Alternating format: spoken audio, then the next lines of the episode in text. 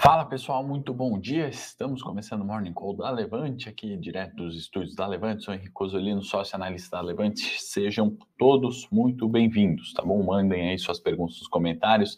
Se você gostar do Morning Call, curte, assim é a forma que a gente sabe que está no caminho certo do conteúdo. Pessoal, dia de maior cautela hoje né, nas bolsas, volta do feriado americano, né? Ontem as bolsas em virtude do feriado de Martin Luther King. Aqui a gente sofreu com falta de liquidez, lá não operou, e na abertura hoje, queda considerável, né? Índice S&P futuro, por exemplo, caindo mais de 1% para o horário, é uma queda significativa, né? 1,14 nesse momento. Índice Xangai na China, né? Começando pelo, pela Ásia, como sempre, a gente teve um fechamento positivo, alta de 0,80. Índice Nikkei no Japão caiu 0,27, a gente já vai falar um pouquinho sobre né, juros, um, política monetária ontem no Japão e uh, juros americanos, tá? Petróleo, WTI e o Brent sobem também forte, né? Continuando essa tendência de alta, né? Se eu pudesse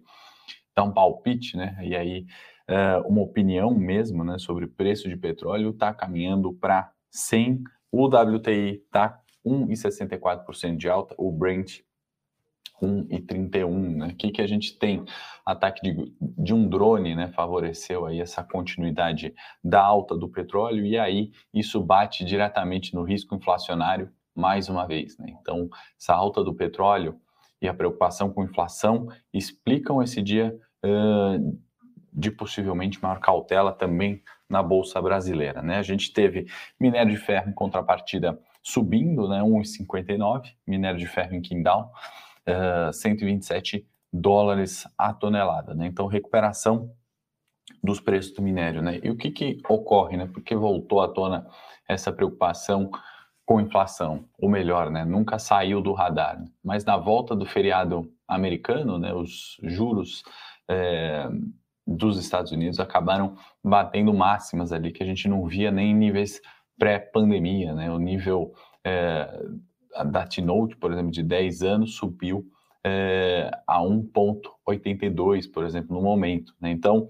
um estresse no juros, se a gente puder considerar isso, né? e porque uma alta dos juros prevendo uma alta de inflação e, obviamente, né, aquela migração esperada de bolsa americana, né? Máximas em cima de máximas em 21, esse ano a mesma coisa, né? Então, uma realização nessa né, queda significativa que eu iniciei falando do S&P, nada mais do que uh, uma normalidade de comportamento, né? Se você tem um título que paga mais, você vai migrar, vai realizar um lucro eventualmente. Isso, economia americana, né? Por isso que uma das coisas que eu, eu falei em 21, né? E acho que eu vou falar bastante em 22, uh, esse gap, né? Essa boca de jacaré que tem aberto entre bolsas americanas e a bolsa brasileira, ou brasileira versus emergentes também, né, esse gap tende a fechar em algum momento. Né? Claro que num dia de mau humor, de estresse, de realização né, de ativos de maior risco, obviamente isso respinga, isso resvala no mundo inteiro. Né? A gente está falando de inflação global, não é só aqui, né? Preocupação dos Estados Unidos, juros subindo lá, migração, o dinheiro vai para onde pagar mais com menos risco, que todo mundo quer, então, comportamento não é novo, não é de pânico, né? É só é, no dia de hoje justamente essa troca, né? T-Note de 10 anos subindo um recorde é, de dois anos, por exemplo, a gente vê essa migração do fluxo numa volta de feriado, né? Então, a grande e, isso foi, né, também impulsionado pelo ataque do drone é, que fez os preços do petróleo subirem, né? Então, reforça a preocupação com inflação. Né? Isso é Estados Unidos, né? inclusive dívida alemã, também historicamente conhecida né, por pagar juros baixíssimos, também subiu. E o Banco Central do Japão, né, que anunciava que poderia rever política monetária, subir juros, né? A gente comentou isso no Morning Call, né? Na data de ontem, né? É, Terça-feira lá, acabaram por não aumentar juros, né, foram enfáticos na meta de inflação de 2%, atualmente no Japão é 1,1%, então até que esse número caminhe para 2%, eles vão é, acabar mantendo a política monetária acomodatícia, né, foram enfáticos em dizer que não há sentido em reduzir estímulo ou apertar, né, subir juros, então, de certa forma, uma maior cautela, né? Índice aqui no Japão caiu 0,27% apenas. Então, é, temos aí no radar yields, né? Juros, Estados Unidos, Japão, Alemanha ali, é, trazendo um pouco mais de cautela. Não comentei do Eurostox, também cai 1%, né? Só o setor de energia se salvando, né? Energia, inclusive, também foi a grande vilã, né? Dessa inflação, subiu no mundo inteiro, né? Quando a gente fala de energia, não só energia elétrica, a gente fala também de petróleo de forma geral, que favoreceu a inflação e essa preocupação, esse aumento dos juros aí vem justificado, né? Vem pautado nisso, tá? Bom dia aí, Rodrigo. Bom dia, Bruno. Bom dia, Alexandre. Pessoal que está chegando agora, sejam muito bem-vindos. Partindo para o cenário uh, local, ah, bom, antes vamos falar um pouquinho da agenda, né? Relativamente esvaziada, agenda fraca. Hoje tem dados de atividade nos Estados Unidos e tem uh, olhos para os balanços, né? Temporada de balanço já começou nos Estados Unidos, então isso também é o grande gatilho, né? Um trigger aí para a gente ficar de olho. Indo para o Brasil, né? Cenário local, o que, que a gente tem? Né? A gente tem uma busca por 9 bilhões no orçamento, né? Na, na discussão de 21, o Ministério da Economia é, falou né, sobre essa necessidade, né? Algo que o governo ainda não conseguiu compor, né? Então a gente tem esse cenário, né, de busca aí de como encaixar ainda o orçamento. Jair Bolsonaro tem até sexta-feira agora para é, acabar aprovando né, o, o, a lei orçamentária de 22, e aí é, isso pode também adicionar um, um mau humor local, né? Porque aquela pressão dos servidores públicos, greves, reajustes salariais estão batendo na porta, né? A gente tem é, essa preocupação, né? Lembra que a gente comentou aqui, né? Quando o Bolsonaro deu aumento para uma categoria, no caso os policiais, né, federais, é, gerou um desconforto ali entre outras categorias, né? Hoje a gente está falando de 40 é, categorias ali que estão protestando. A gente destaca, por exemplo, os funcionários do Banco Central do Brasil, que hoje vão paralisar das 10 ao meio-dia 3.500 funcionários. Né? Tudo isso porque né? todo mundo quer aumento. Né? Se aumenta para um, tem que aumentar para outro, né? porque uma categoria recebe um reajuste à inflação e a outra não recebe. É isso que acontece. Essa pressão adiciona ali um desconforto para o governo, adiciona uma falta de popularidade, provavelmente, né? porque o cobertor é curto. Se a gente já está buscando o que é, achar no orçamento, né? como que a gente vai é, dar aumento para todas essas categorias? Né? Não tem recursos, é, é, o que o governo alega, né? inclusive o, o governo Uh, comentou sobre a possibilidade de voltar atrás né, nesse aumento dos policiais, e aí é uma sinuca de bico, né? Para a popularidade do governo, voltar atrás é, não sei se vai melhorar né, a perspectiva se os outros 40 setores param de pressionar, né, e adiciona mais um, né, na verdade, que vai ficar insatisfeito. Se dá aumento para um, certamente os outros 40 é, setores continuam a pressão, isso é ruim, né? Paralisações, diminui produtividade e assim por diante, né? E aí, minha opinião em relação a isso, né, é que não falta dinheiro, na verdade, né? Falta uma alocação de acordo, né? A gente teve em 21 diversos cortes né, naquelas emendas parlamentares, né, o chamado é, RP8, né, isso é, por ser impositivo né, no orçamento, o governo acabou cortando bastante em 21.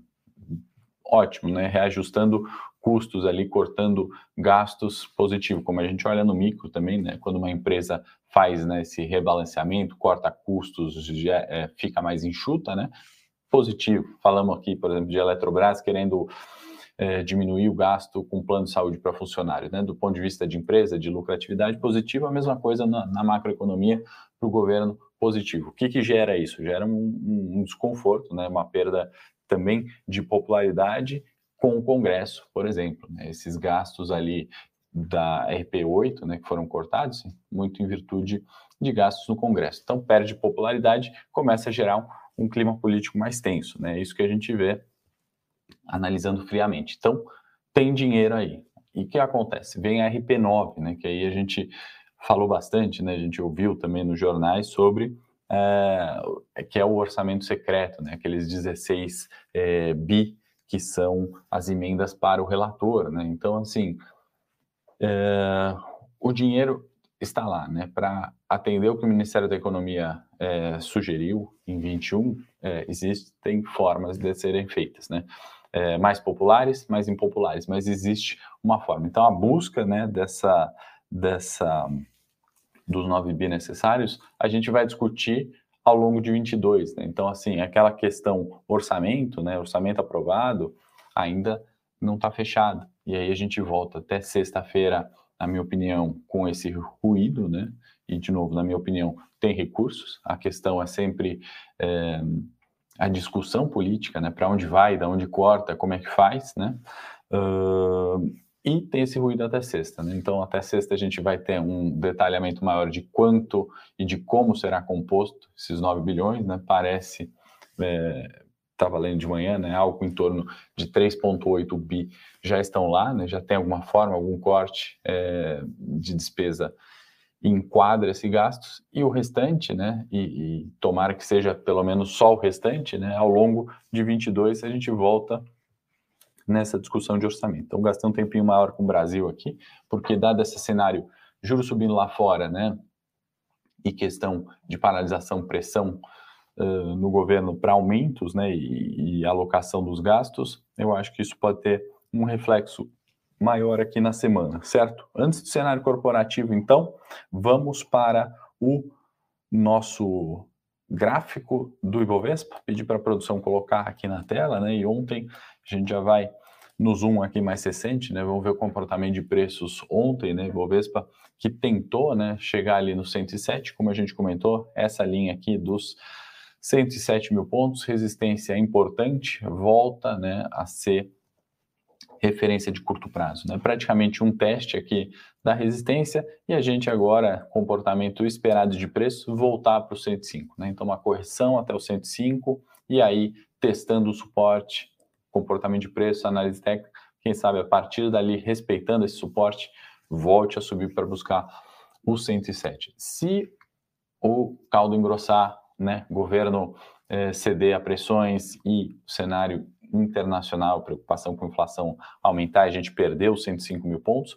O segundo nível de suporte é 102, então pontos gráficos ali sem grandes alterações, né? Pelo contrário, estamos reforçando, né, ao longo dessas semanas esses pontos de curto prazo bastante importantes, né? E aí, acima de 107, só o 110, né, como referência.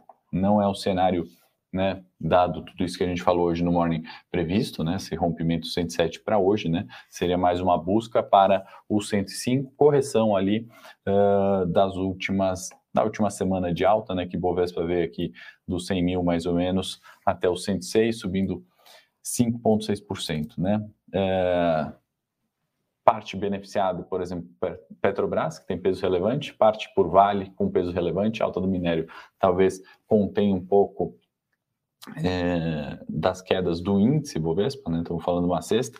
Lembrando que o petróleo também subiu mais de 10%, né? quase 13%, 14% esse ano, então alta significativa ali ajudou nessa recuperação de bolsa. Volta para mim, produção, vamos para o cenário corporativo agora, pode tirar a tela do gráfico.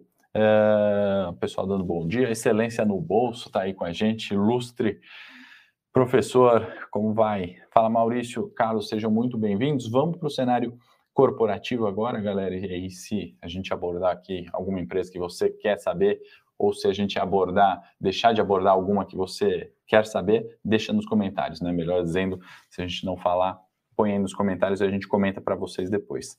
BR Foods, né? Notícia importante, a acionista de BR Foods, ela aprovou, né, o follow-on o follow-on no nome inglês é oferta subsequente de ações, né? Funciona é, de uma forma objetiva como um IPO de uma empresa que já está listada, né? Então a empresa lança novas ações na bolsa, se capitaliza, isso é bom, né, ao meu ver, para a empresa, obviamente é, com mais recursos, né, melhor alocação da sua dívida, de investimentos, então follow-on aprovado na BR Foods. CSN, né, a gente anunciou Vale e os Minas voltando algumas atividades, CSN retomou é, as atividades na Tecari e na Casa de Pedra, então em virtude das chuvas, né, etc., que a gente já falou nos mornings passados, retoma a atividade, ponto positivo. O Thiago está perguntando quem entrou, uh, no trade ontem. Está gostando da experiência? Suporte excelente. Obrigado.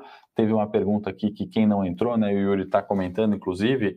Uh, na verdade, não, tá bom? Uh, Dani, Doni, que perguntou aí, na verdade, o, o método, né? A gente fala para entrar no máximo até segunda-feira, leilão de abertura né, preferencialmente até a primeira hora de pregão ou na segunda-feira, né? A gente tem as demandas na terça, não é para entrar nem na quarta, nem na quinta, nem na sexta a gente encerra, obviamente.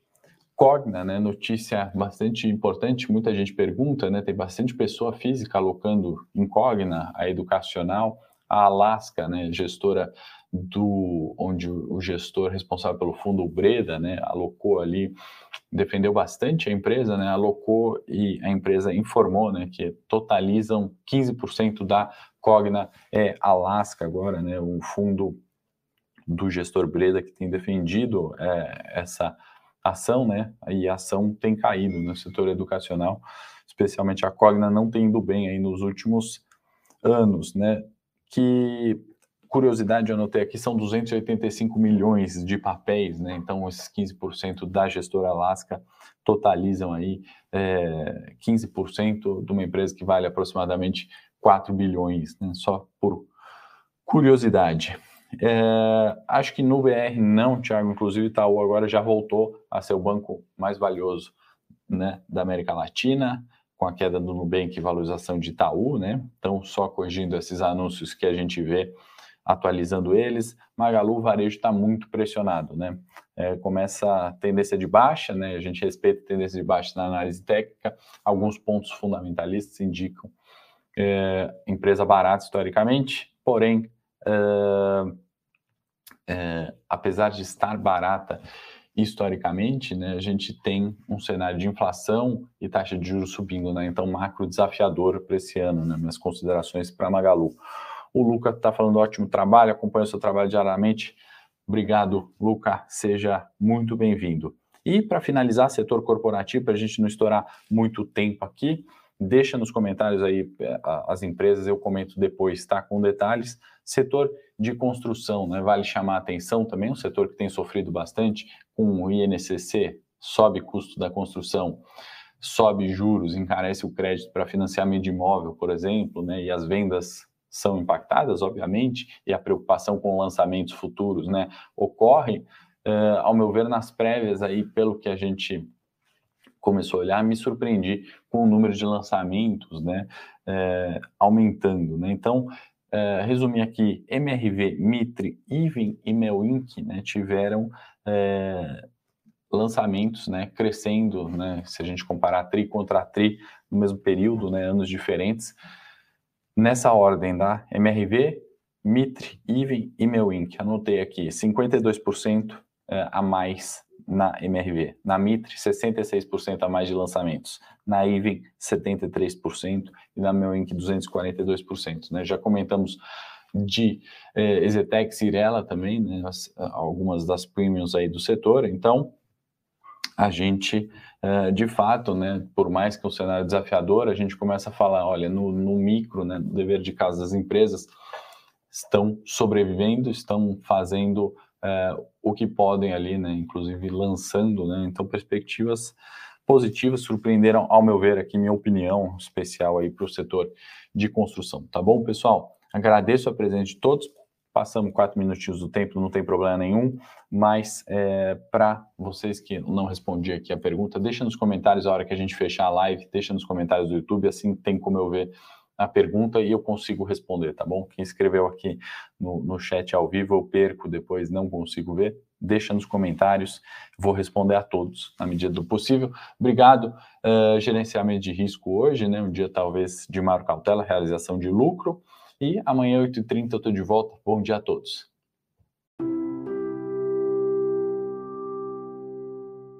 Para saber mais sobre a Levante, siga o nosso perfil no Instagram, levante.investimentos. Se inscreva no nosso canal do YouTube, Levante Investimentos. E para acompanhar as notícias do dia a dia e mais sobre a Levante, acesse nosso site levante.com.br.